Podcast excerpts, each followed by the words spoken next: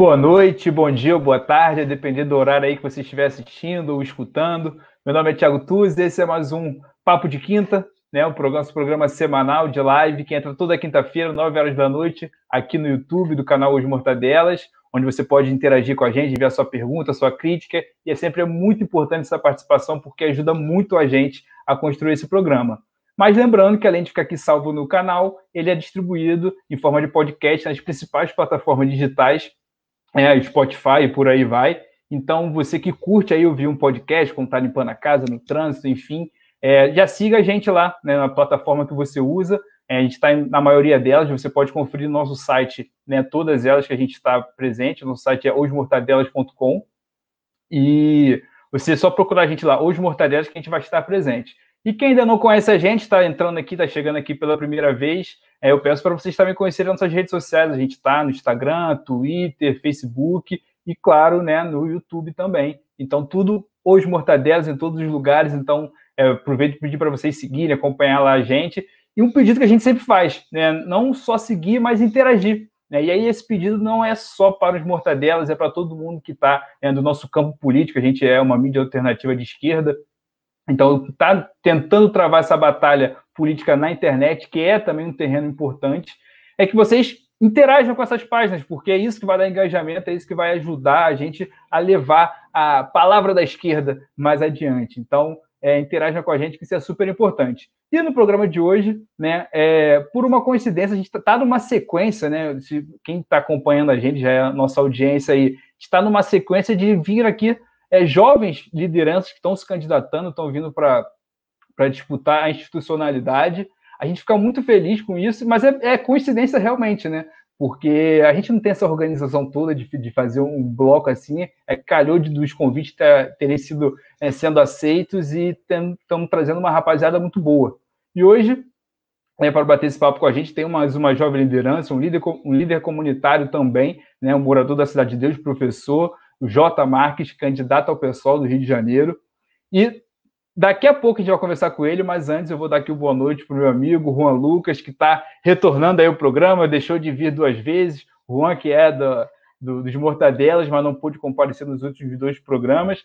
E, Juan, além da sua expectativa, que é o, o, de praxe, né, que a gente sempre pergunta, a expectativa do programa e tudo mais, eu quero te fazer uma pergunta, cara, que eu estou te fazendo. Há dois dias, você como nosso correspondente, e, pô, agora são nove horas da noite.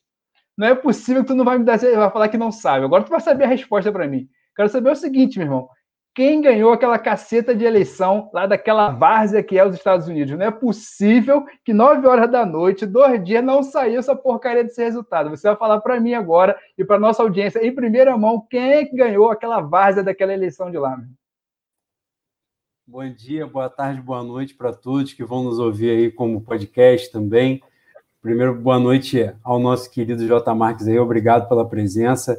Já vi o comentário da Bruna Félix, minha camarada de, né, de Flamengo, de Flá Twitter, queridíssima, que está aí sempre participando também. Por coincidência, não foi a Bruna que trouxe o J. Marques para a gente, né, para participar. E a Bruna, que é uma querida amiga minha, está aí próxima na, na campanha dele. Sobre a eleição, cara, se não estourar nenhum cano de novo em cima de cédula, né? De, é um negócio inacreditável. A maior democracia do mundo, segundo alguns, segundo Guga Chakra, teve a, a, apuração interrompida porque estourou um cano em cima de cédula. É um negócio inacreditável. Os caras que estavam fazendo a apuração fecharam o colégio para ir dormir no meio do negócio e ninguém está nem aí porque está acontecendo. É impressionante, né? Mas aparentemente. É, a disputa de iguais, né?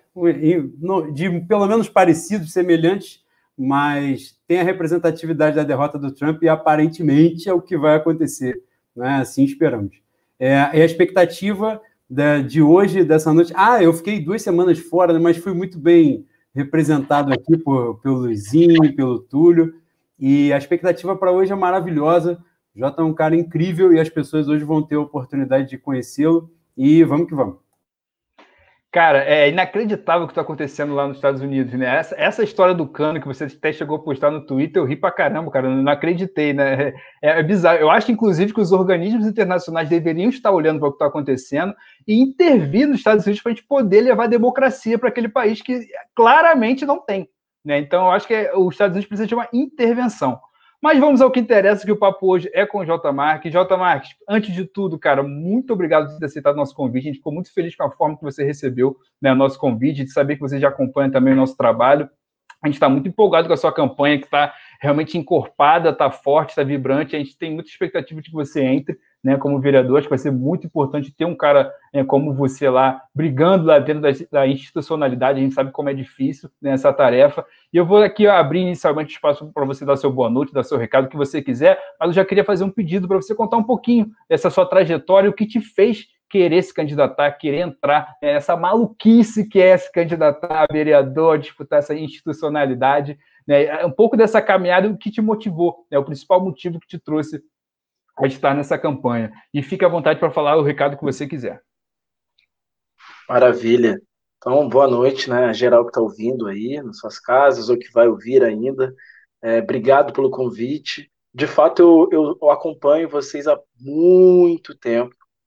É, e eu acho que se eu olhar nos históricos da minha, da minha página, que hoje é um coletivo, a Marginal, vai encontrar várias mensagens que eu já enviei para vocês, ou pelo menos a, aquela velha encheção de saco, ah, compartilha isso, compartilha aquilo. De quando a Marginal era bem pequenininha, eu ainda escrevia umas poesias e enviava, que eram de cunho político, para que vocês compartilhassem. Então, ou seja, tem bastante tempo isso, tem bastante tempo mesmo. E, e é legal, depois desse tempo, né, a trajetória nos leva até aqui, né, nesse encontro. Eu, você já adiantou um pouco, né, da resposta, talvez, sobre a candidatura, porque de fato é uma maluquice. Né?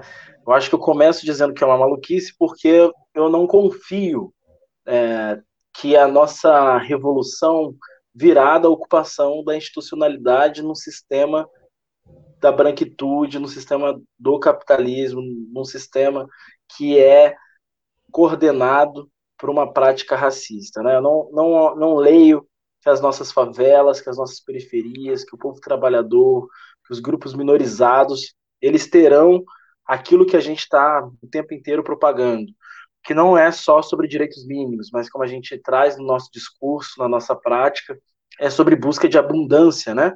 Uma vida que seja mais do que o básico, né? Mas a ocupação da institucionalidade, ela não serve ela é necessária de ocupar, e eu me coloquei nesse papel como ferramenta de, uma, de um movimento coletivo que me coordena na sociedade.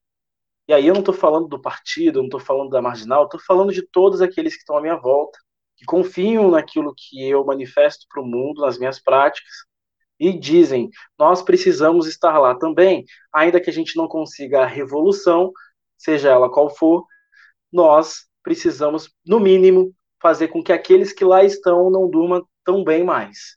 E aí eu estou dizendo sobre realmente perturbação. Né? Eu acho que a construção da nossa candidatura ela parte de um lugar de revolta, é né? um lugar de raiva, de um lugar de que a gente quer muito fazer com que aqueles que não querem o nosso bem, eles não tenham paz. Eu falo isso com tranquilamente paz, paz. Não tenham paz, não tenham paz. Eles não podem mais dormir em paz, porque o que eles fazem conosco não pode mais passar né, o tempo inteiro por nós como se fosse normal. Então, me leva a esse lugar, primeiro por esse motivo, né, essa força motivadora de uma paixão, de uma raiva, né, de algo coletivo que a gente precisa minimamente hoje ter favela representada dentro da Câmara Municipal, porque é aquela que representava eles assassinaram, que é Marielle. Ou seja, para a gente é muito caro isso, né? para a gente é muito importante isso. Né? Mas, sem ser só sobre isso, eu me construí politicamente desde que nasci, né? Então, acho, eu tive o privilégio de nascer numa família envolvida com as lutas e os movimentos sociais, infelizmente, movimentados pela ausência dos direitos básicos, mas que hoje eu olho para minha trajetória e penso, faz sentido fazer essa disputa nesse momento. Me sinto preparado ao lado daqueles que caminham ao meu lado para fazer essa disputa. Mas eu acho que a gente vai falar sobre isso aí no longo da conversa. É, que eles não tenham paz e a gente não tenha o paz prefeito, né? Acho que é importante isso também. E eu, cara, te falar entendeu, que entendeu, né? De, é.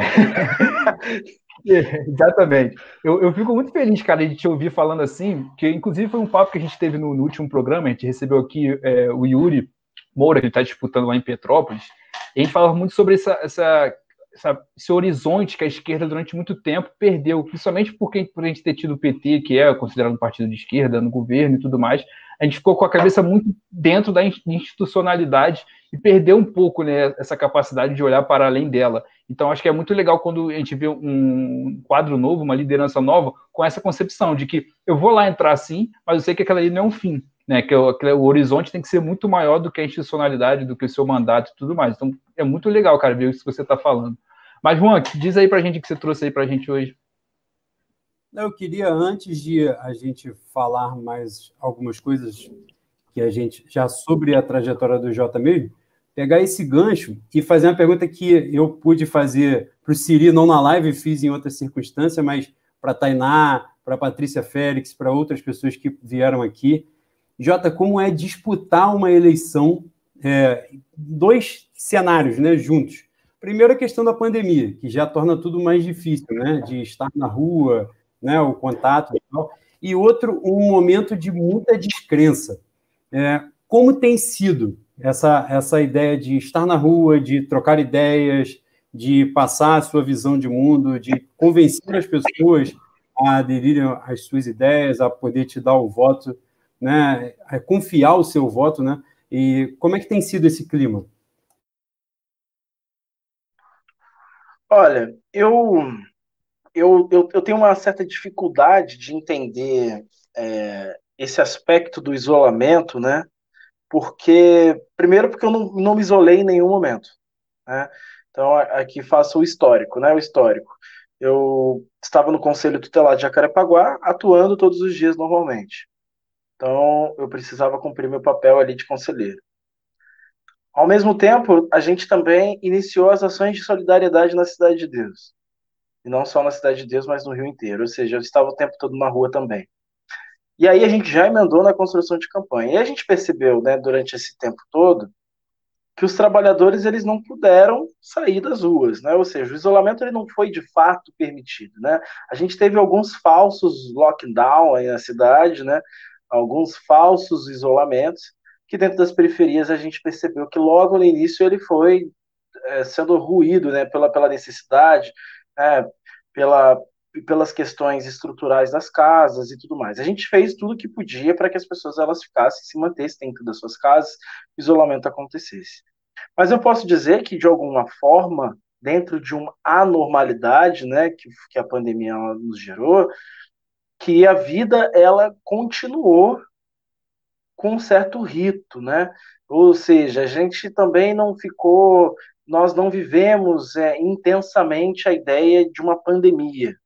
Nós sabíamos o tempo todo que havia um grande problema, as pessoas estavam partindo do nosso lado, mas quando a gente vai olhar para a massificação desse problema, a gente nota que a margem né, da cidade, as pessoas elas não puderam se entregar para esse sintoma, porque senão elas morreriam de outros fatores. Né? E aqui eu estou falando porque quando a gente olha para o isolamento, para você fazer um isolamento decente, você precisa ter uma casa estruturada, você precisa ter acesso à saúde, você precisa ter acesso à alimentação, você precisa ter acesso à sustentabilidade financeira. Essas coisas elas não foram garantidas. Se as pessoas elas não têm nada e elas se mantêm isoladas, elas vão morrer de depressão. Elas vão ficar tristes. Né? Então a gente percebeu que aos pouquinhos o futebol ele voltou, o churrasco também, os encontros na rua também. Essa falsa normalidade dentro da normalidade faz com que agentes como eu tenhamos muita dificuldade de entender o que de fato aconteceu na cidade do Rio de Janeiro. Porque nós continuamos o tempo inteiro ao lado das pessoas. Ou seja, a gente sendo responsável, né, cuidando de, todo, de tudo, tentando fazer todos os, os cuidados sanitários, distanciamento, máscara e tudo mais, mas o tempo inteiro ao lado das pessoas que não estavam isoladas. E aí eu estou falando, fazendo esse recorte, porque quando a gente vai para a rua para uma construção de campanha, é, Eu acho que as pessoas elas demoraram mais para entender que o processo eleitoral iniciou. Isso a gente notou, porque por algum tempo as mídias não estavam falando sobre as eleições. Há uma mudança aí de disputa de narrativa quando, provavelmente, aqui estou conspirando, tá, gente? Estou conspirando totalmente. É, as, eleições, as eleições se tornam importantes para poderosos que param de pautar a pandemia, para que as pessoas elas esqueçam o vírus, se mantenham na rua e, por óbvio, elas cheguem às urnas. O que a gente pode perceber aí pelas matérias é que como se a pandemia ela já tivesse mais ou menos acabado, mesmo e aí eu estou falando de, daquela matéria de massa, não estou falando da nota no G1, estou falando da, da, do artigo na Folha, estou falando daquilo que chega na minha casa, que chega para minha mãe. O que chega para minha mãe é que a pandemia ela continua, mas ela também não é tão preocupante assim, porque a eleição ela está num patamar diferente. Mais preocupante agora é o que a gente vai fazer da cidade de política. Então há um espaço de diálogo nas ruas muito grande, porque as pessoas elas não estão dando conta de que ao mesmo tempo que a eleição ela iniciou, a pandemia também continua. A gente sempre traz isso para as pessoas. Espera aí, a pandemia ainda está rolando. Espera aí, né? E aí a gente tenta fazer esse diálogo, né, que também para a gente é importante e que a gente também traz na nossa argumentação política, porque quando a gente vai trazer a nossa construção de um mandato popular, as nossas propostas, não é sobre a apresentação de soluções prontas mas é sobre fazer um diagnóstico com o trabalhador diariamente, mesmo que por 30 segundos, mesmo que seja mandando uma palavra para que ele vá, continue a caminhada dele com o panfletinho, mas pensando sobre aquilo. Que é, nós somos deixados para morrer no longo das nossas trajetórias. E esse trabalhador, ele está num círculo de servidão, sem nenhum cuidado, sem nenhum projeto de dignidade, e que ele precisa refletir, por exemplo, que ele continua na rua mesmo numa pandemia, porque ele precisa sustentar.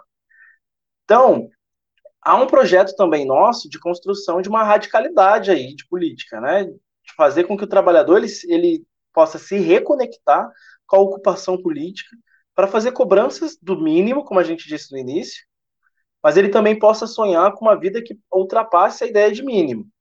E se ele reflete que em nenhum momento ele pôde se isolar de uma pandemia que foi mundial, e que aqueles que estão no poder tentando reeleição foram os responsáveis por essa desgraça toda, talvez a gente tenha uma chance que não vai ser só a, não vai ser só as nossas propostas do Jota, mas vai ser um trabalhador que passa a repensar o modelo de cidade que ele existe e sobrevive hoje. É meio complexo, mas eu sinto nas ruas, com os entregadores principalmente, que eles param para ouvir e falam: Nós estamos na merda, você tem razão. E aí eu acho que aí a gente inicia um diálogo com dificuldade, mas que ele passa a pensar: para aí, aquele que prometeu que ia cuidar da gente, deixou a gente para morrer. Então talvez não seja tão difícil assim, mas é preciso muito empenho. No, no tempo recente também, né, Jota, há um, um aumento, como você falou, a questão dos entregadores, né? Há um aumento muito grande da, da informalidade, né? Das pessoas no mercado informal de trabalho né? nos últimos anos. Então, a, a relação precária né? das pessoas com o trabalho, com salários, com carga horária, com, né? com péssimas condições de trabalho, elas estão ali evidentes né? no dia a dia. Então, isso daí, a, as pessoas acabam se sentindo é, cada vez mais, como é que eu vou dizer? Não tem como fugir dessa realidade. Né? Esse é o ponto. Não, não tem como mais não tem. fugir da que está escancarada. Né? Inclusive, tem. cara, até aproveitar o gancho, é, isso tra traz um, um, debate importante também, que é essa informalidade contribui para a desorganização da classe trabalhadora, né? Que ela está muito menos sindicalizada, né? Ela está, é, ou seja, uma desorganização geral, né? Tem muito de proposital nisso, né? Da, a, a informalidade ela não, é só para tirar encargos trabalhistas e etc., também para desorganizar a classe. Hoje a gente tem uma classe extremamente fragmentada. Né? Hoje, por exemplo, é impossível você fazer uma greve geral nesse país. Impossível. Né? Obviamente não é só por causa da fragmentação, tem muito né, do, do, do eu acho que os sindicatos erraram muito nos, nos, últimos anos, teve uma cooptação muito grande do governo, etc. A gente pode é um debate muito mais profundo, né? É, obviamente, mas eu acho que a fragmentação tem um papel crucial nisso, né? E aí eu até queria ouvir um pouco de você, Jota, o que você pensa um pouco sobre isso, porque eu vejo você fala, falar muito essa questão do coletivo, da organização, né? Você, é, pelo que eu, que, eu, que, eu, acompanho, você já tem um trabalho, antes mesmo de ser candidato, etc., um trabalho, é, inclusive tinha um curso, né? não sei se ainda, se ainda funciona o, o pandemia e tudo mais, mas um curso na Cidade de Deus, onde você é, ensinava fotografia, etc., de uma forma crítica e tudo mais. Então, assim, você está sempre ligado a essa parte de organizar, né, de, de coletivo. Né? Como você falou, a minha candidatura está à disposição para é, fazer um diagnóstico junto com a classe trabalhadora, ou seja, isso é organizar também, né? mobilizar e organizar, trazer junto. Então, assim, você acha que é preciso, de fato, a esquerda pensar em novas formas de organização para além dos sindicatos, muito em função, inclusive, dessa informalidade que foi jogada aqui na, na, na conversa? Sim. É, a gente vive essa chamada uberização, né? Da, da vida mesmo, né? Não só do, do trabalhador, mas da vida, né? Nós estamos nos tornando startups ambulantes. Segundo é, eles, é empreendedorismo, né? Isso. empreendedorismo, é isso. E, e isso é, é, muito delicado, realmente é um assunto muito profundo. Mas a gente está. E, é, e é isso, né? Eu sempre falo num, num tom meio coletivo, porque é, eu não consigo existir se não for em coletivo. Eu acho que aquilo que eu trago ela é em, é em razão de uma coletividade, né? E, e eu estou aqui nesse, nesse, encontro porque há outros construindo a campanha enquanto eu estou nesse encontro, né? Então eu não eu, eu tento fazer esse exercício para não perder a noção de onde estou colocado para que a gente não contribua para personalização da política, onde nós vemos, nesses últimos anos, esses últimos 20 anos aí, a gente vem transformando líderes né, de esquerda em semideuses, e isso é muito complicado para a gente, né? Isso é muito delicado, porque é, faz parte dessa uberização também, né? As pessoas, elas se tornam é, autossuficientes de uma forma extremamente negativa, e não é sobre autoestima, não é sobre se amar, não é sobre se autorrespeitar, não é sobre ter uma saúde mental, mas é sobre se achar maior do que os outros, né, o tempo inteiro, né? Então a gente vai construindo isso na política também, e isso é muito delicado. De fato, a gente constrói coletividade há muito tempo, né? Então eu eu parto da minha luta, da minha militância a partir de um movimento chamado Movimento Nacional de Meninos e Meninas de Rua. Meu pai era um dos coordenadores. É, ali, criança, eu entendo alguns valores, princípios de coletividade de família, é, com crianças que não tinham família, mas eu tinha. Desse movimento, a gente vai, eu vou migrando para outras lutas de moradia, lutas pelo emprego, lutas pela dignidade, lutas pelo direito né, da infância, lutas que sempre são é, muito colocadas é, um, em um processo com mais pessoas do que você sozinho, porque é sempre um drama coletivo, né? São dores coletivas. E aí a gente chega na marginal, que ela existe ainda, mas ela está paralisada por causa da pandemia, por causa de tudo mais. A Marginal ela é uma, um coletivo que parte daquela página de poesia que eu falei com vocês, que se torna um coletivo que se auto, né, é, pelo menos a gente tenta contar isso para o mundo, a gente diz que é uma escola, é uma escola de educação popular, comunicação comunitária e política. E o que, que a gente faz? Aqui trazendo sobre prática. A gente trabalha com crianças, adolescentes, jovens e aqueles adultos que querem participar do encontro. Mas, de modo geral, são as crianças que são os nossos alunos. Elas aprendem, desde que têm acesso, né, no primeiro dia de aula, sobre um olhar crítico da sociedade.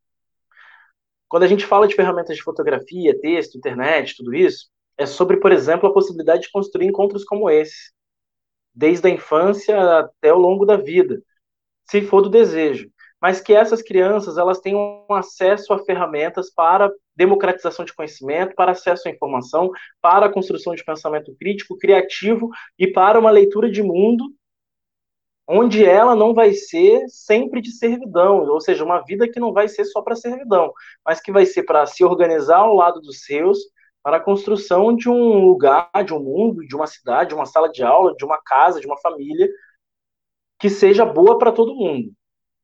Então, a gente vem ensinando isso na Marginal nesses anos. Né? Vem ensinando isso.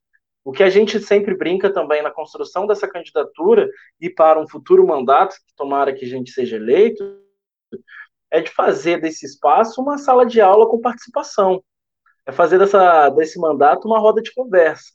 Porque a gente está certo hoje de que a cidade do Rio de Janeiro ela funciona com base nas milícias, nos poderes organizados, nos poderes paralelos fundamentalistas religiosos, dos pastores e de várias outras encrencas que a gente tem aí, produzidas. E que, por mais que eu tenha vários sonhos e políticas e projetos de lei muito fantásticos para apresentar, muito provavelmente eles vão barrar todos eles e eles não serão é, efetivados. Mas se a gente consegue trazer esse trabalhador para próximo da câmera, para próximo da, da, da, compreensão de como funciona uma câmera, o orçamento e tudo mais, a gente faz com que haja inversão desses valores, que hoje está assim. O povo teme os políticos. Os políticos precisam voltar a temer o povo.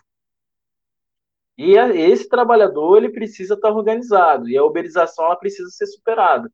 Mas quais condições estão sendo apresentadas? É, então, eu acho que quando a gente olha os atos né, dos entregadores em São Paulo, que foram depois é, se multiplicando no país, é uma aula para gente de dizer, peraí, eles estão uberizados porque pela uma necessidade, o sistema faz isso para que eles sejam dominados, mas eles estão conscientes do que está acontecendo e estão dispostos a transformar. Esses elementos, se juntos e combinados, com disposição das lideranças que estão postas no poder, a gente muda a nossa realidade. Né? Então, cadê a disposição? Né? A gente brinca na nossa campanha e provoca os outros candidatos também. Quem tem coragem para falar sobre isso? É, então, vamos lá. É, e você fala uma coisa interessante que é a gente falou inclusive isso também no outro programa que a esquerda ela parte muito né a, o início da militância na esquerda geralmente parte muito de um lugar de indignação né, de contestação, de você não concordar com o que está acontecendo, não entender o porquê que existe uma tanta injustiça, etc. E às vezes tem faltado, né, um pouco a esquerda conseguir organizar essa indignação, né, porque a indignação está generalizada, como você falou aqui na sua fala, né, ela está presente em todo mundo de forma muito justa, porque está todo mundo sendo de fato, né, a classe trabalhadora está sendo massacrada, né, e aí é, falta muito organizar é, é, essa indignação. E aí eu até eu vou, eu vou aproveitar e trazer aqui uma pergunta do, do chat, que é do Guilherme Jorge, que ele pergunta é, como essa mobilização da juventude na periferia pode dialogar com a esquerda institucional tradicional. E ele complementa, né? O ponto de contato é o antirracismo? E aí eu aproveito também já o gancho e para além dessa, dessa pergunta, Jota, se você puder falar que eu achei um, uma proposta sua bem interessante para a educação, que é a questão da, da semana, né, para falar sobre o desencarceramento da juventude negra, né, que você fala que você propõe uma semana da, na, na, escola e tudo mais, enfim, queria que você falasse um pouquinho sobre essa proposta que eu achei bem interessante. Maravilha. É, olha, eu acho que a gente vai perceber se há um ponto de contato na, na, no dia 15. A gente vai poder perceber aí se o, se o antirracismo ele está em alta de fato, se ele está sendo praticado, é, ou se ele não deixou de ser uma tela preta no Instagram. Né? Porque é, nós temos gritado durante, não só na eleição, mas, por exemplo, desde a nossa construção de candidatura para o Conselho Tutelar. A visibilidade é a existência. E as nossas candidaturas, e aí não é só minha, mas de outras mulheres pretas, de outras pessoas, elas são urgentes para serem eleitas. Elas precisam ser eleitas. E não é porque nós somos especiais, mas é porque há um vácuo institucional em que não há os nossos corpos lá. Hoje não existe na Câmara Municipal do Rio de Janeiro um corpo de um jovem negro da Zona Oeste, de favela, morador de favela, com a trajetória que nós carregamos ali, conversando com o povo e nem pautando as dores que somente nós sentimos. E as nossas dores, elas são da maioria da população. Ou seja, não é só uma vontade, não é porque a gente acha legal. É porque o povo, na sua maioria, se parece com a gente. E se os problemas estão sendo carregados nas nossas costas que as soluções sejam apresentadas pelas nossas mãos. É, então, para mim, a juventude ela tem uma força motora que está sendo desperdiçada pelo capital de propósito, que o coloca numa rota em que ele precisa ser desinformado no longo do tempo, o tempo inteiro, não pode ter acesso a ferramentas de criatividade e de criticidade. Por isso, todo jovem que é muito criativo, que vai para qualquer outro lado que não da servidão, ele é boicotado, ele é proibido, ele é questionado. E aí a gente vai olhar para os bailes funk, para os DJs, para os MCs, para os grafiteiros, para os tatuadores, para os dançarinos, para todo mundo que parte das favelas que está sonhando outros mundos, mas que está sendo boicotado o tempo inteiro, porque para o sistema capitalista é melhor que ele esteja no caixa do McDonald's. É, então, a gente precisa trazer aí as angústias, as dores e os sonhos da juventude para dentro da Câmara Municipal, não apenas para que a cidade se mova em direção às juventudes, mas para entender que essas juventudes elas apresentam soluções para a cidade. Por quê? Porque por questões simples até biológicas e por questões simples até de tempo, de experiência e de vontade de revolucionar, que a gente sabe bem que no longo da vida, sendo explorado a vida inteira, a gente vai se cansando de tentar pensar outros mundos possíveis, porque a gente desanima, né? Então, a gente precisa né, dessa, dessa participação da juventude pelo direito à cidade, para fazer com que essa cidade ela funcione mesmo. Aí quando a gente propõe uma semana de desencarceramento, né, uma semana de pensar isso, ela também é provocada por um, até por experiências minhas, né, pessoais. Eu passei pelo sistema socioeducativo como professor, mas eu podia ter passado pelo socio, sistema socioeducativo como uma, um adolescente cumprindo medida. E por que que eu não passei? Mas por que que quando eu estou como professor e olho para os meus alunos no sistema socioeducativo, eu me identifico com eles de tal modo que aprendo mais do que ensino? Isso acontece porque quando olho para eles, eu estou olhando para mim e porque eu sou um ponto fora da curva.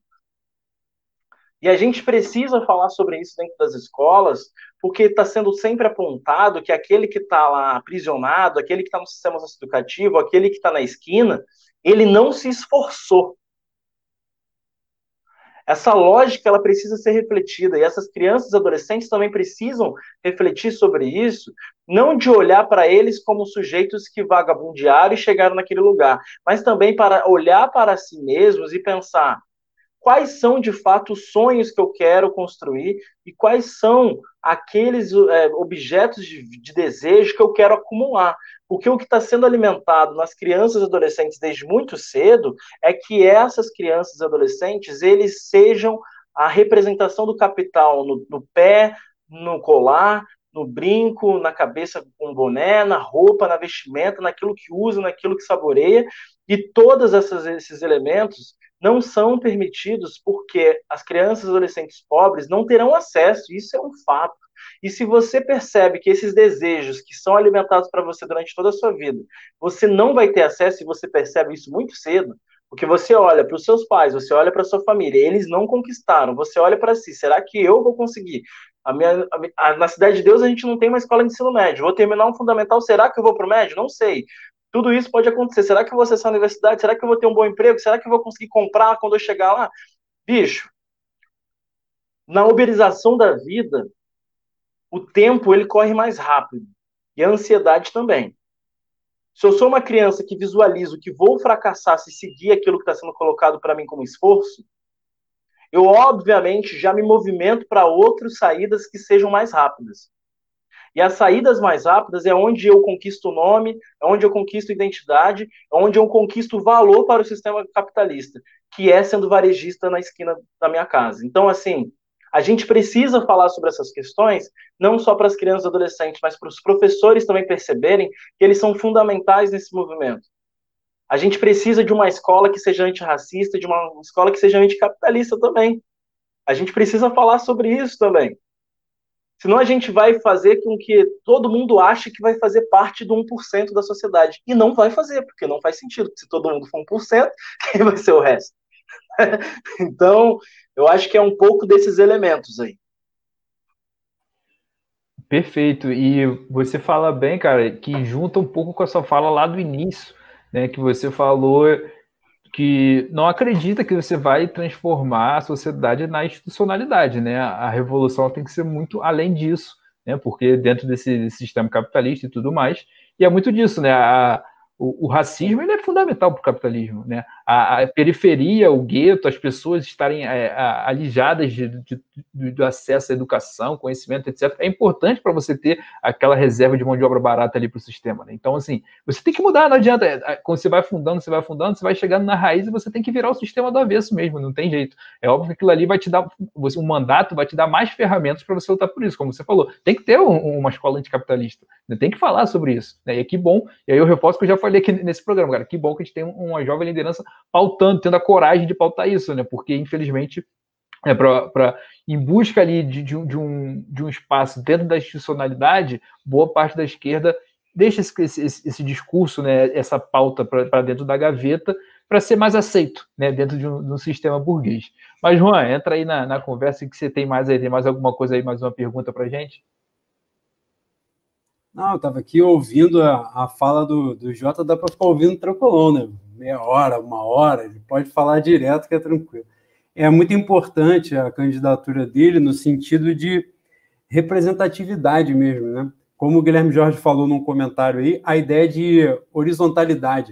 Ele estava falando sobre organização de trabalhador, não é, e tal, mas vale nisso também, porque no, no caso do Jota, não é apenas compreender a realidade, entender a realidade, é sentir a realidade. Então, é, é falar entre iguais. Né? A, a dor, as, todas as questões né, negativas do dia a dia, todas elas estão sendo sentidas na pele, na convivência, no, no cotidiano, e não, não tem como fugir disso. E a gente estava falando sobre a ideia de organização, da organização possível. Né? Nem sempre é a organização ideal, é aquilo que a gente pretende que vai acontecer, mas tem a organização possível. E uma coisa que me chamou muita atenção quando eu estava lendo, buscando coisas sobre o Jota, foi uma fala dele, que ele estava, sei lá, numa palestra que ele estava fazendo, e ele diz que ele não era muito chamado para falar sobre educação e apenas sobre violência. Isso me chamou muita atenção, porque a gente está falando sobre, mais uma vez, sobre a organização possível. Então, para além de fazer o diagnóstico, né, de sentir a realidade, é a ideia de se organizar e propor como sair disso, né? como se libertar dessa, dessa realidade. E seguindo nesse, nesse caminho do, de choque, de compreender e como sair disso, uma outra fala muito importante do Jota que eu estava acompanhando nas redes sociais dele, inclusive acompanhem, que é muito interessante, é quando ele fala de ocupação dos espaços, a gente está falando aqui sobre disputa de cidade, né? Mas ocupação dos espaços, ocupação da cidade, que ela depende de uma série de fatores. E eu achei curioso porque ele fala desses fatores, ele fala assim, a ocupação depende dos horários, né? Do, depende dos diplomas, né? depende de uma série de fatores que ficam perdidos. Né? Como ele estava falando na questão do você ocupar o 1%, você só não chegou lá porque você não se esforçou o suficiente e tal. E a gente vai vendo no dia a dia é, um caso, né? Eu moro na zona oeste do Rio de Janeiro, Bangu, quem acompanha sabe disso. Uma atividade do cotidiano, de um teatro, uma coisa assim, que tenham na Cinelândia, que tenham em qualquer lugar no centro da cidade, para quem mora muito distante, no subúrbio, é muito difícil. A gente está vendo uma realidade do dia a dia. Agora, né, foi implementada essa semana, se eu não estiver enganado, porque eu não peguei trem essa semana, mas teve a redução do número de trens, não é? E o aumento dos intervalos. Eu não sei qual é a conta matemática que os caras fizeram para justificar que se você tirar trem e aumentar o intervalo, o trem vai ficar mais vazio. Não sei, só se a pessoa desistir, se matar, ela, ela sentir a dificuldade tão grande, falar, pô, não vou fazer isso. Aí, beleza, vai esvaziar o trem. E aí, nessa, essa é a realidade que as pessoas do subúrbio passam. Não é assim, você quando você vai para a ideia da disputa do espaço, de você ter acesso aos espaços públicos, acesso ao lazer, à cultura, né? A gente muitas vezes fala, você vê, a gente está falando sobre a questão de trem, sempre envolve trabalho, né? Normalmente é, é trabalho. Você está dizendo como é que você vai, como é que você volta do seu trabalho, quantas horas você fica no trânsito e tal. Mas a disputa de cidade passa por outros segmentos, né? Cultura, lazer, o acesso à cultura e ao lazer é muito limitado, e isso é um projeto, isso não é uma coincidência. Né? E eu queria que o Jota falasse um pouquinho mais disso, sobre essa questão da ocupação dos espaços, da disputa de cidade, é, como ele entende que isso pode ser não superado, né, não resolvido plenamente, mas como isso pode ser enfrentado com um mandato público, né, um mandato legislativo, um mandato coletivo, e no dia a dia, né, nesse trabalho, nessa formação de base, de educação, de, de tudo isso. Como superar, Jota? Boa, questão complexa, mas a gente já tem prática. E a gente sempre falo também, né, que políticas públicas elas já estão sendo construídas a partir de tecnologias sociais populares, em que há a participação das pessoas.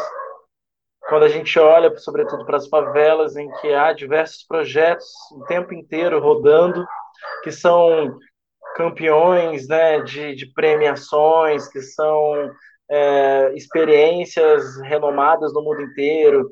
Quando a gente olha para a própria experiência da Marginal, que ganhou um prêmio de terceira melhor iniciativa comunitária do Brasil, e foi um prêmio para um projeto de direito à cidade, que chamava É Tudo Nosso. O É Tudo Nosso foi um projeto fundamental para pensar essas falas aí, que nem todas eu nem, eu, às vezes eu nem lembro, porque eu falo tanto, que às vezes eu, e eu gosto muito de, de e aqui, como foi permitido para mim, que é um espaço de troca, né, um espaço tranquilo, eu, eu vou me desligando para conseguir filosofar no processo, né, e refletir enquanto falo. Porque eu acho que isso é fundamental, porque senão eu venho aqui é, a, aquilo que esperam de um político, né, e eu não quero que esperem de mim o que esperam de um político, né, eu quero que esperem de mim o que esperam, esperariam do Jota se conhecessem, andando pela Cidade de Deus, dando aula dos projetos, dentro de casa, tomando café, porque a gente precisa ser representação né, de humanidade, né, e não da uberização da política que também está acontecendo. Ou seja, a gente tem fantoches aí disputando hoje a política e utilizando os nossos corpos negros, favelados, para fazer, para cumprir um papel também do capital. É sério esse debate, inclusive. Mas a gente vai fazer ele, pode fazer nesse encontro, mas a gente vai fazer muito ele também pós-eleição, dependendo dos, dos resultados. Mas, é, quando a gente realiza o É Tudo Nosso, ele nasce com um projeto para ser o quê? A gente ia pensar transporte, a gente ia pensar comida, a gente ia pensar cultura, arte, políticas públicas e, como a gente diz no projeto, tudo aquilo que desce na nossa telha. E a gente fez isso com 20 jovens, saindo todos os sábados da Cidade de Deus para lugares diferentes na cidade do Rio de Janeiro, ocupando aquilo que fosse importante para nós e pensando nesses espaços política. Então a gente ia, sei lá, para o Museu do Amanhã e refletia lá sobre racismo. E aí a gente usava o espaço do Museu do Amanhã como um espaço de sala de aula.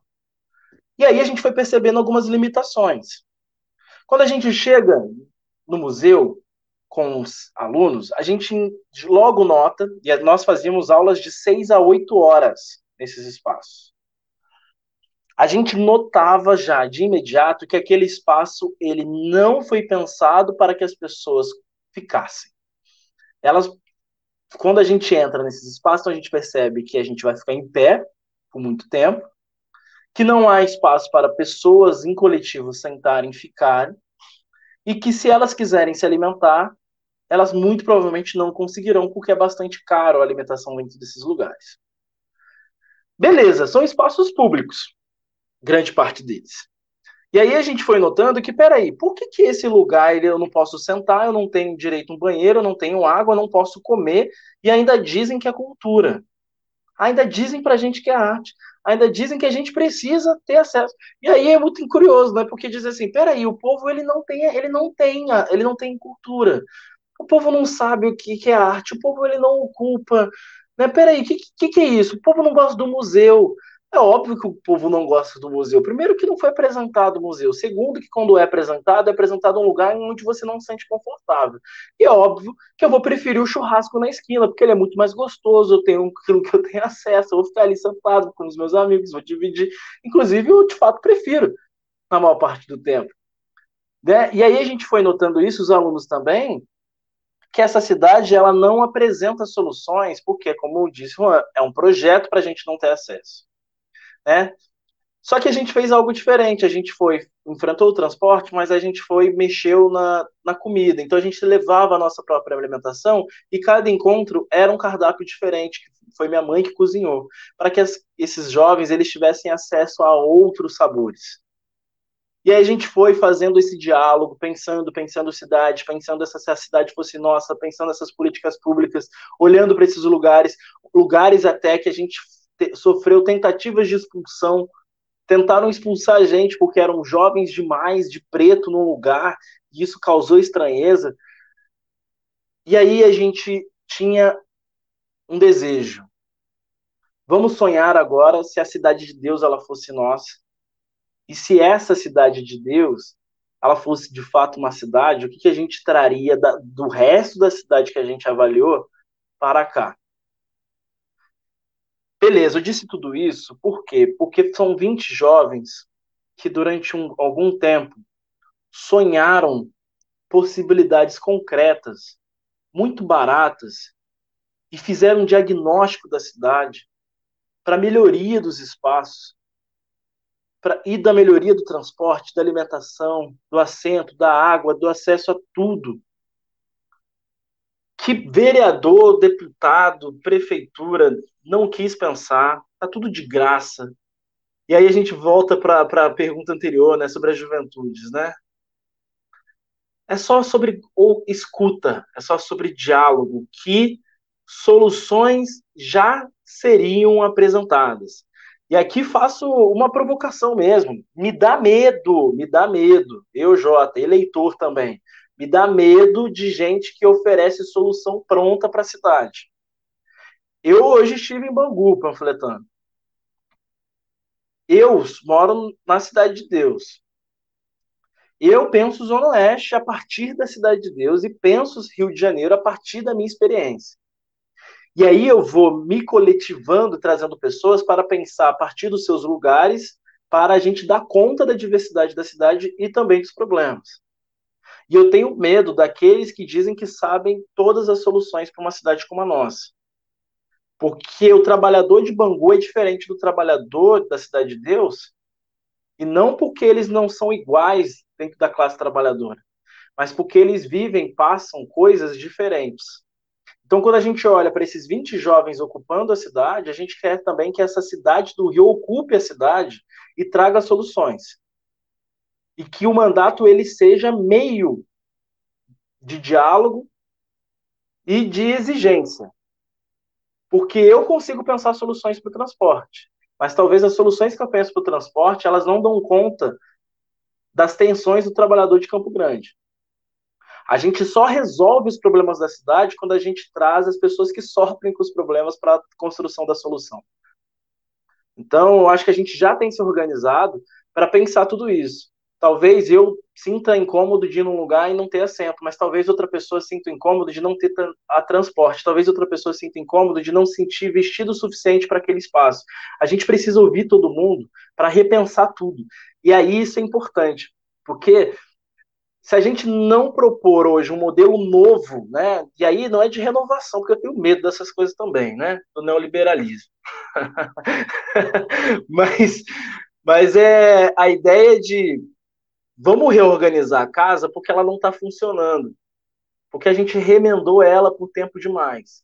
E as pessoas elas precisam ter dignidade não no amanhã, porque senão, e aí isso é coisa até do meu lado da esquerda. Vamos plantar semente, né? Não, não, não, não. Eu me recuso.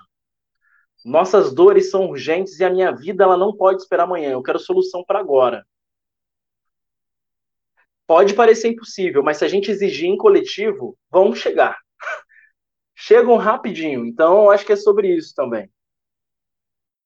É, isso é bem importante, cara, que tu falou aí da, eu penso o Rio de Janeiro a partir da cidade de Deus e vou atraindo pessoas de outras localidades, enfim, de outras vivências para organizar um projeto coletivo maior, etc. Porque a gente teve, por exemplo, um prefeito do Rio de Janeiro, né, antes do Crivella, que pensava a cidade do Rio de Janeiro a partir da Barra da Tijuca e só pensava a Barra da Tijuca, né? Não atraiu ninguém para o seu projeto. A gente teve o maior desperdício de dinheiro que uma cidade já viu né, no Rio de Janeiro, porque e ele tem um vídeo dele que ele passa de helicóptero feliz da vida falando, ó, vou construir não sei o que aqui, não sei o que lá ali, porque eu quero tudo perto aqui de mim, ó, que eu moro aqui na Barra da Tijuca, tem ele, prefeito, falando assim. Né? Então, assim, é esse projeto, inclusive, querem, querem colocar de novo. Foi? Eu ia falar justamente isso. Não é uma coincidência que ele morava na Barra da Tijuca. Não, muita, Mora, inclusive. Muita, é, gente não. se esquece que o Eduardo Paz ele surge na política falando que queria fechar a Barra da Tijuca. Né? E as pessoas esquecem disso. A gente faz questão aqui de bater no Eduardo porque tem uma parte da esquerda também que adora bater palma para ele, porque ele realmente é carismático. adoraria tomar cerveja com ele no bar, cara. Falar besteira com ele, falar de Vasco, ele é vascaíno, falar de carnaval, que eu adoro carnaval. Porra, gente boa vai tomar uma cerveja, mas, cara, ele é um canalha, né? Um canalha e não representa a classe trabalhadora, não representa o nosso campo. E assim, a esquerda precisa se ligar nisso, né? Porque tem, pô, que é prova disso? O cara foi pro DEM, gente, o cara tá no DEM, né? Então, assim, não precisa ir muito longe, mas tem gente que, que gosta de se iludir, né? De cultivar uma coisa, pelo menos ele era legal. Porque realmente, seria um prefeito tão bosta que é o Crivella, né? Que as pessoas têm saudade do Eduardo Paz. O Eduardo Paz foi um desperdício de dinheiro absurdo. O parâmetro mas... tá terrível, né? Pô, terrível, é. E, assim, um ponto fundamental aí, que é a questão do pensar o hoje, né? A gente às vezes tem uma, uma prática, uma ideia acadêmica, essa é a verdade também, é uma postura acadêmica de pensar o futuro a médio e longo prazo e tal, e muitas questões são urgentes. Mas só que por essa questão, essa influência acadêmica da coisa, é a construção de cima para baixo, ao invés de baixo para cima, né? que é uma construção que não dialoga com a realidade, a gente acaba se condicionando a não pensar soluções urgentes, né? Então, por exemplo, quando eu, eu vejo muito isso, inclusive é uma grande crítica a nós de esquerda, nós que eu digo, obviamente, né, o campo, as, as maiores lideranças, por assim dizer. Algumas questões, quando elas são debatidas, por exemplo, é, algumas questões relativas à educação, à segurança pública, que é, um, é uma. Na cidade do Rio de Janeiro, por exemplo, segurança pública é o que vai pautar o debate. Aí o, o, ah, o prefeito ele tem atribuições diferentes. Cara, para a população, o cara tem que apresentar alguma coisa. Não é que ele não vai dizer que ele vai solucionar determinadas questões, não é isso. Mas ele tem que apresentar, no mínimo, ideias de alguma coisa, um direcionamento. Né? E aí ficam, né? Pô, qual é a solução para a segurança pública? Educação. Pô, você não está dialogando com ninguém. Você não dialogou com ninguém. Que você, cara, é uma solução de 30 anos, que sabe lá se começar agora, muito maravilhosamente, se começar agora daqui a 30. Então, assim, as soluções precisam vir para agora, e a gente também pensar para o agora, né? Você vê, Eduardo Paes, que tem uma aprovação, um carisma imenso, a gente falou isso aqui na última live que eu estive presente, acho que foi a da Patrícia Félix, se eu não estiver enganado. A gente fala sobre a questão do BRT. O Eduardo Paes vem com o BRT, com a chuva de dinheiro, um caminhão de dinheiro, com todas as, as falcatruas possíveis, né? Ele traz um projeto natimorto, um projeto que já tinha, era da década de 70 em Curitiba. Ele traz aquilo como uma solução para a cidade do Rio de Janeiro, um negócio que já ia começar e todo mundo sabia que estava fadado ao fracasso. Né? Logo depois, um ano, dois anos depois, as estações todas destruídas, os ônibus todos quebrados, sem manutenção nenhuma, os ônibus hiperlotados né? O trabalhador que pega o BRT diariamente, ele sabe a dificuldade que é isso. Essa semana teve reportagem aí de, né, daquelas situações do dia a dia, porque às vezes, às vezes a grande mídia reporta isso, né? É, os trabalhadores que não conseguem entrar nos ônibus, não tem como entrar de tão lotados que eles estão, vão com porta aberta no meio da rua, no meio da Avenida das Américas, com o trabalhador podendo cair do ônibus e coisas nesse sentido. Então, assim, a gente já sabia que aconteceria, só que a precariedade era tão grande em Santa Cruz, Guaratiba, Campo Grande, né, a galera para poder chegar à Barra da Tijuca, chegar ao Jardim Oceânico, o pessoal que trabalha, recreio e tal, que quando ele fez isso, pareceu uma coisa maravilhosa o que ele tinha feito, que ele tinha feito uma transformação social. E ele não tinha feito nada de transformador, absolutamente nada. A situação continuou precária. Como o Tiago fala aí, é um Eduardo Paz foi responsável pelo maior desperdício de dinheiro da história do Rio de Janeiro. A possibilidade que ele teve, de fato, de transformar, a única transformação que ele fez foi fazer remoção. tirar gente, tirar, tirar gente de, de camada popular do lugar para abrir estrada para especulação imobiliária. Foi a única coisa que ele fez né, para atender os interesses de quem banca, de quem financia a candidatura dele. Mas aí ele aparecia na Sapucaí, né, com um chapéu com fita de cada cor de escola de samba, e aí falava uma graça, fala alguma, faz uma provocação ao Flamengo, tira foto com a bandeira do Vasco, aparece no Bar Madrid, aparece no, no bode cheiroso e tal, aí todo mundo não, é nosso. Tem várias pessoas de esquerda fazendo campanha para ele, inclusive, querendo antecipar a eleição no primeiro turno. É um negócio surreal. E é isso, assim, a gente precisa debater a cidade de uma forma urgente. Então, por exemplo, quando a gente faz a crítica ao BRT, a gente também tem que lançar, pô, como a gente poderia fazer diferente? Né? Essas discussões têm que ser feitas, porque, como o Jota falou, é a solução de hoje. O trabalhador amanhã, hoje, né, já não conseguiu entrar no trem. O trem que não, não, não teve, que reduziu a, a, a, o número de trens, que aumentou o intervalo. O trabalhador já está passando perrengue hoje, já hoje, amanhã, semana que vem. E qual é a solução que se pode propor? Né? Isso é fundamental numa, numa eleição dessa. E o detalhe, cara, é que a eleição municipal ela é, é fundamental para isso, né? Porque as políticas é, municipais elas estão diretamente ligadas ao cotidiano das pessoas, né? É diferente, por exemplo, de uma eleição nacional, onde vai falar de economia, macroeconomia, etc., não sei o que, as pessoas não conseguem é, associar diretamente a vida delas, né? E é por isso que, por exemplo, né, os grandes coronéis e tal, os currais eleitorais, eles se fazem o quê? É asfaltando uma rua, melhorando uma praça, porque é isso aí, é, é a questão do urgente. O que o cara tá vendo de urgente? Pô, tô vendo que meu, minha praça tá feia, que minha rua tá esburacada, que eu não tenho luz no poste, o cara vem, resolve aquilo ali, resolve de imediato o problema dele, então é esse cara que eu vou votar, esse cara, eu preciso desse cara. Né? Sem esse cara ali, eu não vou não vou me atingir e tudo mais. Mas eu queria aproveitar uma coisa que o Juan falou, e aí, se o Jota quiser também comentar sobre o que a gente está comentando, também fica à vontade, mas eu queria é, ouvir do Jota o seguinte: essa questão né, dessa construção de cima para baixo, essa questão acadêmica e tudo mais. O PSOL, né, que é, um, que é o partido do, do Jota, ele, é, ele é muito acusado disso, né, de ter sido um partido muito construído de cima para baixo, e aí a oposição gosta muito de atacar o PSOL porque é o, que é o partido da Zona Sul, etc e tal. Entretanto, a gente tem um candidato aqui do PSOL que é morador da Cidade de Deus. Então, eu queria ouvir dele, né, o, o, o que tiver na, na visão dele, né, que está dentro do partido. Primeiro, eu queria saber o porquê que ele escolheu o PSOL, né, se ele puder dizer o porquê que ele escolheu o PSOL. E segundo, assim, a sua visão de dentro do partido, o que, que tem de verdade, o que, que tem de mentira. Você acha que o partido está tá transformando isso, está tá aumentando a sua capilaridade nesses lugares? Como é que você enxerga? Vamos falar um pouquinho de partido, né? Como é que você enxerga? Porque acho que é importante também, né? A Constituição, acho que a, a grande revolução, a grande transformação, eu, pelo menos, eu entendo que precisa-se de um partido político forte. Então, eu queria que você falasse um pouquinho sobre o pessoal, por que você escolheu o pessoal, como é que você enxerga essas críticas que o pessoal é, é, recebe, se você acha que ele está melhorando nessa questão de capilaridade social, de organizar a periferia e etc. Maravilha, são, são questões importantes.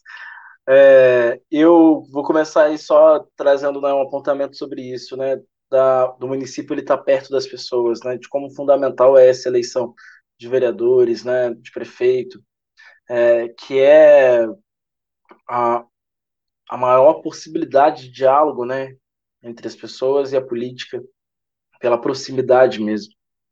Mas que por esse projeto político que está colocado é para se distanciar, né? Então, é para ser distante mesmo, né? Então vai se distanciando que parece que os vereadores moram em Brasília. Quer dizer, parece que moram na Barra. Quer dizer, eles moram na Barra. Né? Então é, a gente tem aí esse problema mesmo e ganhar o trabalhador, explicar para ele que ele está é, tá perto, né? Ele pode estar perto é muito importante. Inclusive, né? Citar, né? Que a questão da segurança, é igual eu estava falando ontem com a galera da UERJ, tá, mas como que o vereador ele pode ajudar, contribuir com a existência, com a vida do estudante da UERJ, né? Peraí, o vereador ele consegue pensar isso? Eu acho que pensar isso é igual pensar segurança pública para a gente do pessoal que está dentro do programa da Renata. É, a segurança ela acontece onde? Ela acontece no município. A universidade ela está colocada onde? Ela está dentro do município. Então, a gente tem responsabilidade. A gente tem responsabilidade com a cidade.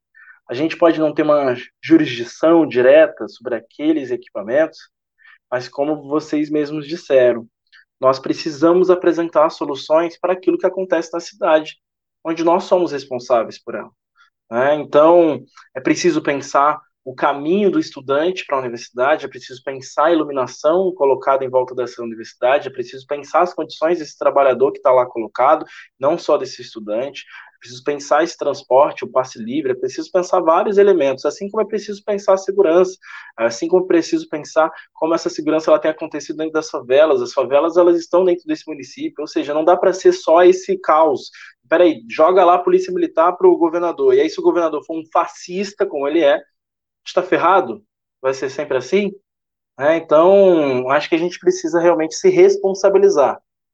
Se responsabilizar coletivamente pelos problemas que são coletivos, apesar de não atingir a todos. E aí, quando a gente olha para o pessoal, eu acho que é, é, é muito a partir desse olhar também. Meu olhar de responsabilidade política né, no cenário do Rio de Janeiro. É, por óbvio, eu teria várias escolhas para fazer. Eu acho que tem vários partidos que constroem boas coisas na cidade do Rio de Janeiro, no estado do Rio, mas é, vou falar somente daquele que eu construo. Tá?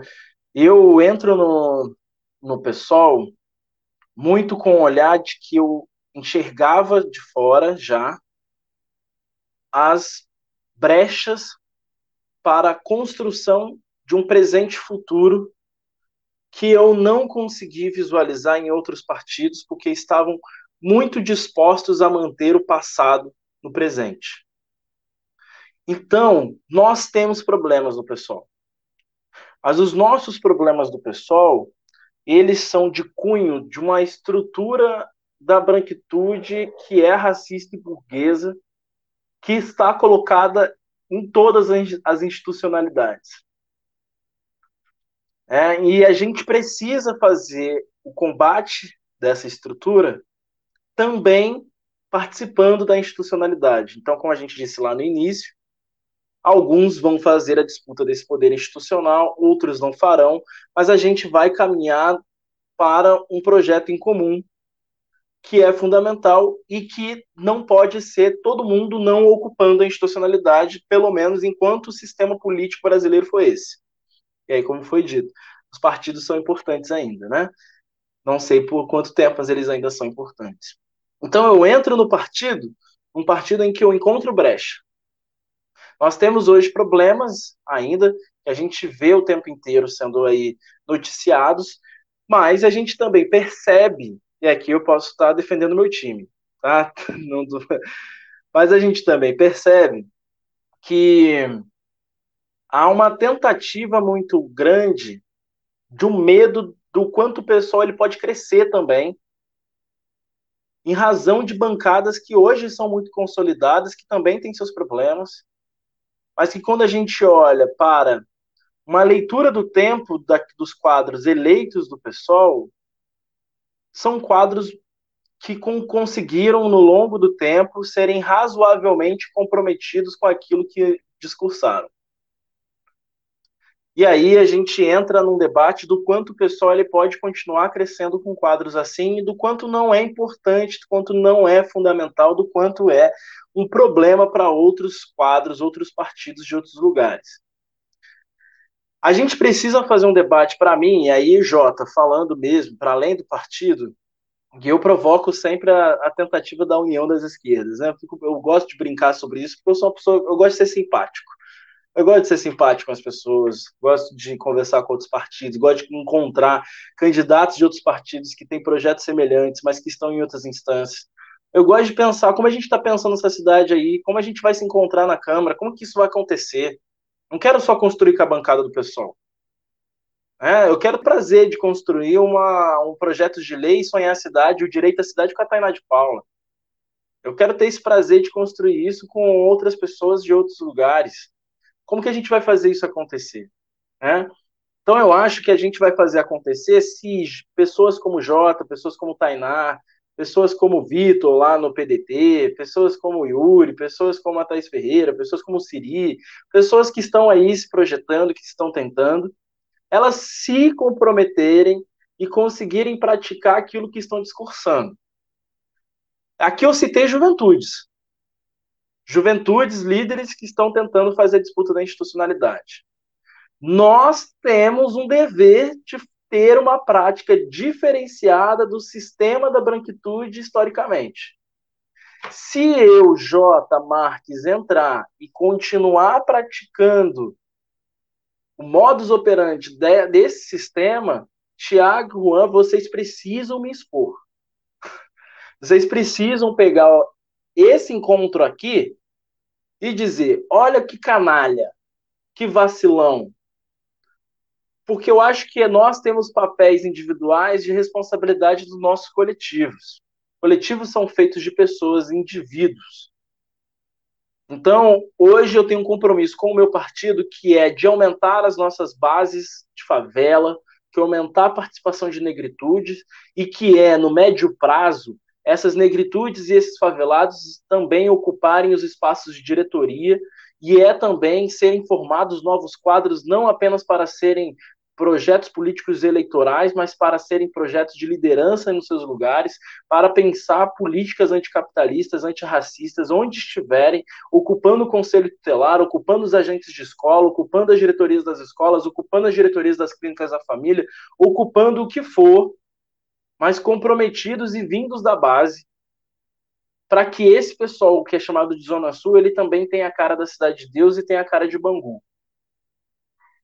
Se em algum momento isso foi impedido e eu senti que não dá, eu me retiro do partido. Porque não foi para isso que cheguei até aqui. Então, eu sou o primeiro a me expor de dizer, não deu. Hoje está dando. Até quando? Não sei. Mas nesse processo de coletividade que eu trouxe o tempo inteiro, a gente vai sentir se dá, se não dá.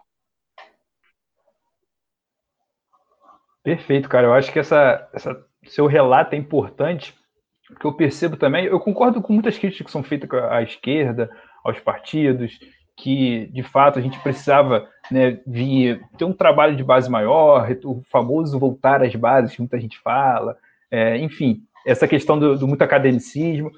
Existe uma crítica muito válida e importante nisso tudo, só que ao mesmo tempo eu percebo que também existe um trabalho para é, tirar, botar uma cortina, por exemplo, numa candidatura como a sua. Né? Você é um, um, um, candidato, um candidato do PSOL, um candidato de esquerda, morador da Cidade de Deus, e que existe um, um trabalho para não dar dando holofote para uma candidatura como a sua. Que existe, como, existe também, como o próprio Guilherme aqui falou, é, tá, quando você estava falando do seu projeto, um projeto muito bonito que você tem na Cidade de Deus, ele fala: como é que a esquerda não está presente na, na, nas favelas? Olha esse projeto. A esquerda que não está se vendo nele, então. Ou ele que não tá, os holofotes que não estão chegando até ele. A esquerda está presente no, na, nas favelas, sim. Pode, pode estar presente de uma forma melhor, mais massiva? Pode, mas ela está presente, ela não está ausente. Né? Ou seja, existe também um trabalho né, para tornar invisível é, essas pessoas, essas candidaturas, esses movimentos, e muitas dessas críticas né, são de pessoas que ficam repetindo esse jargão né, de que a esquerda tem, não está na periferia, de que a esquerda não está, não sei o quê, mas porque elas próprias não estão e sequer sabem do que acontece na periferia. Né? Ou sequer sabem o que acontece dentro de um partido, porque elas também não estão organizadas. Então, assim, é importantíssimo esse seu relato né, para trazer, porque a nossa audiência é uma audiência, né? É uma audiência mais de classe média, né, é uma audiência é, é, é de mais branquitude, a nossa audiência, é um, uma audiência mais digital, né, com menos organização, talvez. Então, é importante você trazer esse seu relato para a nossa audiência que está aqui eh, nos ouvindo, que vai nos assistir, nos ouvir depois, porque muita, muitas das vezes as pessoas simplesmente repetem o jargão, vai colocando uma ideia para frente, mas porque elas sequer conhecem né, a realidade e sequer também movem uma palha para mudar o que elas estão criticando. Então, acho que isso é importante, porque em um momento em que a esquerda é atacada por todos os lados, é importante a gente saber também discernir né, o que de fato é uma crítica construtiva e o que é uma, uma crítica destrutiva. É, a gente já rompeu aqui uma hora de programa, que é geralmente o, o limite que a gente tenta né, é, estabelecer. Ainda tem muito assunto para conversar com ele, mas eu espero que ele tenha gostado, porque com certeza a gente vai chamar ele outras vezes, independente de eleição, porque a, a gente gosta de falar política sempre, né? E como, como acho que já ficou muito claro aqui no papo, o Jota é um cara que está na luta, né, não, não um político profissional, carreirista, então ele está na luta, independente de ser eleito ou não. A gente espera que ele seja eleito, acredita que ele vai ser eleito, mas independente disso, eu tenho certeza que ele vai continuar na luta e vai continuar militando e falando de política. Então, espero que ele tenha gostado, que com certeza ele vai participar outras vezes aqui com a gente para conversar de política e de assuntos diversos né, relacionados à política. Mas antes de mais nada, eu tenho que falar aqui para a galera que está aqui no ao vivo. Primeiro, agradecer a galera que está aqui no ao vivo. A gente sempre gosta de reforçar que, apesar de, de desse programa também ser um podcast, de ficar salvo no, no canal, o, quem vem, quem se propõe a vir ao vivo, que é toda quinta-feira, 9 horas da noite, ajuda muito o programa. Como vocês puderam observar, vem perguntas, vem opiniões, vem elogios, e a gente vai sentindo, né? Esse feedback vai ajudando a conduzir o programa. Então, eu agradeço muito quem está aqui no ao vivo. Né? Acho que a galera gostou porque manteve a audiência estável, então não teve muita gente entrando e saindo. Quem entrou gostou do que estava ouvindo e foi ficando né, na conversa. Mas também aproveito para agradecer quem for, né, nos ouvir, nos assistir depois. Isso é sempre importante. Quem está vindo aqui pela primeira vez, nosso programa é toda quinta-feira, é 9 horas da noite, a gente entra ao vivo e depois é distribuído em forma de podcast, a gente fica salvo no canal do YouTube. E quem ainda não conhece os Mortadelas, né, a gente está em praticamente todas as redes sociais, Twitter, Facebook, Instagram, tudo os Mortadelas, além da, da, das plataformas aí do Spotify e o canal no YouTube. Então, quem puder seguir, interagir com a gente é sempre muito importante. Mas, Juan, deixa aí só seu recado final, sua palavra final, seu boa noite. Eu vou te perguntar de novo, cara. Olha só, passou aqui uma hora e dez de programa. Você vai falar para mim agora, meu irmão, quem ganhou a eleição naquela várzea que é os Estados Unidos? Não é possível que ainda não saiu esse resultado. Você, como nosso correspondente internacional, você vai me dizer agora, em primeira mão, para nossa audiência, quem ganhou aquela várzea. Fala para mim, vai. Cara, aparentemente ninguém até agora. Inacreditável. Os caras vão ficar uma semana contando papel, bicho. É um negócio inacreditável, inacreditável. É a maior democracia do mundo. Se a Venezuela faz uma porra da eleição dessa, a OTAN tava bombardeando, caraca, já, essa hora. Um negócio inacreditável. A missão de paz do, do general Heleno invadindo Caracas, tinha uma porrada de coisa já, inacreditável mesmo. Mas agra agradecer demais a presença do Jota com a gente, foi ótimo. A gente, quando a gente rompe o tempo assim, é porque vai passando batido, o negócio está rendendo e vai embora. Então é um ótimo sinal. É, te desejar boa sorte. Falta aí 10 dias para a eleição, não é isso? Então, reta final de campanha, todo sucesso para você aí na, na, na, panfletagem, no dia a dia, no bate-papo e principalmente no domingo, dia 15, né? Que a rapaziada bote lá o votinho, você na, na sua, no seu encerramento, fale seu número, fale tudo que precisar falar. É, e que depois, como o Thiago falou, quando você já tiver com mandato, porque você vai ter, quando você tiver com mandato, você volta. Aí volta como vereador, para a gente te apresentar o vereador J. Marques. É é Muito obrigado por tudo, obrigado pelo papo, pela conversa, pela, por aceitar o convite, principalmente. Né? Agradecer a todo mundo que nos ouviu, que ficou com a gente, que interagiu. Quem vai ouvir ainda como, como podcast. É, eu queria fazer, antes de encerrar, não tem nada a ver com esta pauta aqui, mas eu senti vontade de falar. Eu comecei a ouvir hoje e recomendo, é, quem puder, dê uma procurada. Eu ouvi pelo Spotify, não sei se está disponível em outra plataforma. Um podcast chamado Praia dos Ossos. Não sei se alguém já ouviu falar. Ele, não sei qual vai ser o, o resto da narrativa, mas essa primeira temporada fala sobre o assassinato da. Oh, meu Deus, da Ângela Ângela Diniz, isso.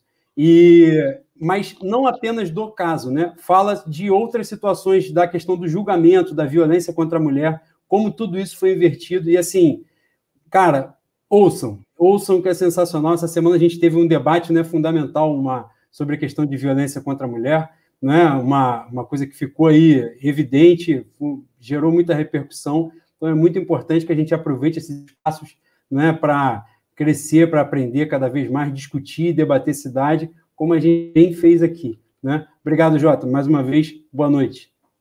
Ô Juan, é, obrigado aí pelo, pela tua divulgação. E olha só, temos aqui um furo de reportagem. Gabriela Almeida já falou aqui que o Biden ganhou. Segundo ele, ela já está até bebendo para comemorar. Então é furo de reportagem aí antes do New York Times, antes da BBC, antes de todo mundo. Ah, isso aí, aí é, é, jornalismo não diplomado, né? Que é um jornalismo muito. É nossa audiência. Nossa audiência é muito qualificada, rapaz. Isso aqui é diferenciado. eu estava vendo aqui no Twitter rapidinho, falaram que o, o Trump deu um, uma declaração que ele falou que só pode contar os votos que interessam a ele. E se o implementar essa, essa votação, esse tipo de apuração a partir do dia 15, eu agradeço. Né? Ah, rapaziada, esses votos aqui do Crivella, não, isso aqui desconsidera, isso aqui não conta, não. Conta ele, só o. Ele tá com o manual do Eurico Miranda debaixo do braço, cara. Como é que você faz uma eleição para ganhar? Botou o manual certinho. E olha só, ainda temos aqui o complemento, hein? Já tem o resultado e o porradeiro esperado já está acontecendo. Já está rolando porradeiro em Nova York, então já estamos aí com a informação completa. O Estados Unidos pegando fogo também. Pode sair na é. porrada é. não tem problema. E é provável que vai acontecer isso mesmo, cara. O bicho vai pegar por lá, vai pegar fogo. Mas, mas é isso, Jota. É, cara, quero te agradecer muito mais uma vez pela tua presença. É, como eu falei, a gente ficou bem feliz mesmo com a forma que você recebeu o nosso, nosso convite. Gostamos muito da tua participação aqui, você é bem né, do, do ritmo que a gente gosta, que, que as pessoas venham, é, bem. É, apesar de ser candidato, vem bem à vontade, conversando, falando, como você falou, filosofando. A gente gosta disso, de viajar, sair um pouco do lugar comum. É, como eu falei e falo, e falo sério, né? Espero que você realmente tenha gostado, porque se você gostou, com certeza outros convites surgirão para você bater esse papo aqui com a gente. A galera do chat adorou, tá todo mundo aqui elogiando. Né? Então, é, além de, do, da sua palavra final, sua boa noite, cara, não deixe de falar o seu número, suas redes sociais e todos os recados aí né, para fortalecer a campanha, cara. Muito obrigado mesmo. Show de bola. Já vou começar então pelo final, né? Porque se as pessoas elas forem desconectando, forem saindo da encontro, ó, 50 050, tá? 50 050. É muito simples. É muito pessoal também esse número, né? 50 050. Então, é, esse número é muito importante ser lembrado no dia 15. Falta muito pouco para a gente chegar lá, né? Para dar mais esse passo seguinte. Né, de ocupação para a Câmara Municipal de Vereadores do Rio. É, a nossa possível vitória vai ser histórica, assim como a nossa vitória do Conselho Tutelar, assim como a nossa existência até aqui. Né? Ou seja, se a cada 23 minutos morre um jovem negro, estar aqui nesse encontro por mais de uma hora já é uma puta vitória. E é curioso falar isso, porque enquanto vocês falavam, eu ouvi som de tiro. Né? Então, é, não sei o que está acontecendo, vou só descobrir quando sair do meu quarto e tentar entender para ver se alguém precisa de ajuda, porque assim sempre foi a minha vida. E aí assim as coisas elas precisam deixar de ser.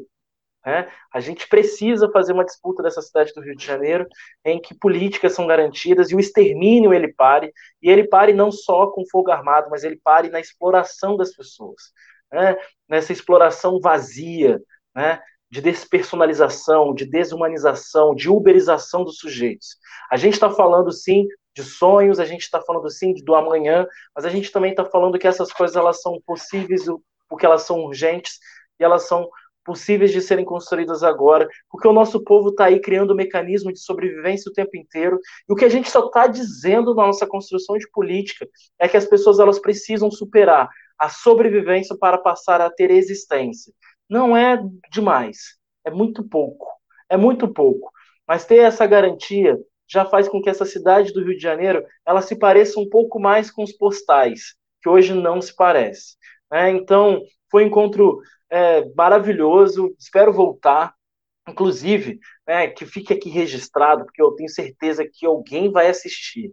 Eu sou boicotado por outros podcasts aqui do Rio de Janeiro. Eu sou boicotado, não sou convidado. E não sou convidado, não sei as razões, mas deixa aqui esse registro. Então agradeço por vocês terem me convidado.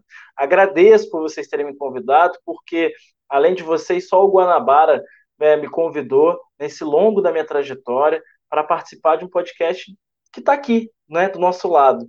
Né? Então vocês podem ter, podem considerar aí que tem um parceiro, independentemente do resultado, para trazer aqui filosofia, conversa, diálogo. Na próxima eu abro uma cerveja e a gente faz esse negócio fluir. Mas também estou aqui à disposição para que esses encontros não aconteçam só virtualmente, para a gente poder se conhecer e forjar essa cidade um pouco mais de requinte de guerrilha nos bastidores, porque tem tudo a gente pode anunciar. Vamos junto, família. Obrigado aí pelo espaço.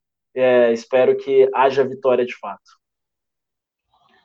Vamos já, vamos à vitória, cara. Eu faço da, da, das suas as minhas palavras também. Com certeza vão ter outros encontros e fisicamente também, que é sempre muito melhor, né? É, que isso aqui se prolongue, se torne realmente algo coletivo. E as portas aqui, cara, vão estar sempre abertas, né? A menos que você se torne um pelego. Aí, se você se tornar um pelego, você pode ter certeza que a gente vai te expor aqui, como você pediu. Ótimo, né? não... ótimo, façam isso. E as portas serão fechadas. Mas enquanto você estiver eh, na luta justa, com certeza que as portas estarão abertas e pode contar com a página, com nossas mídias, enfim, o que você precisar, é só acionar a gente que a gente está aí à disposição. E depois desse belo discurso de J. Marques, a gente vai encerrando o programa por aqui, mais uma vez agradecendo a presença de todos. E quinta-feira que vem, nove horas da noite, tem mais programa, então esteja aí com a gente, debatendo, conversando sempre sobre política, de preferência de uma forma descontraída quanto o assunto permite. Até quinta-feira que vem, boa noite.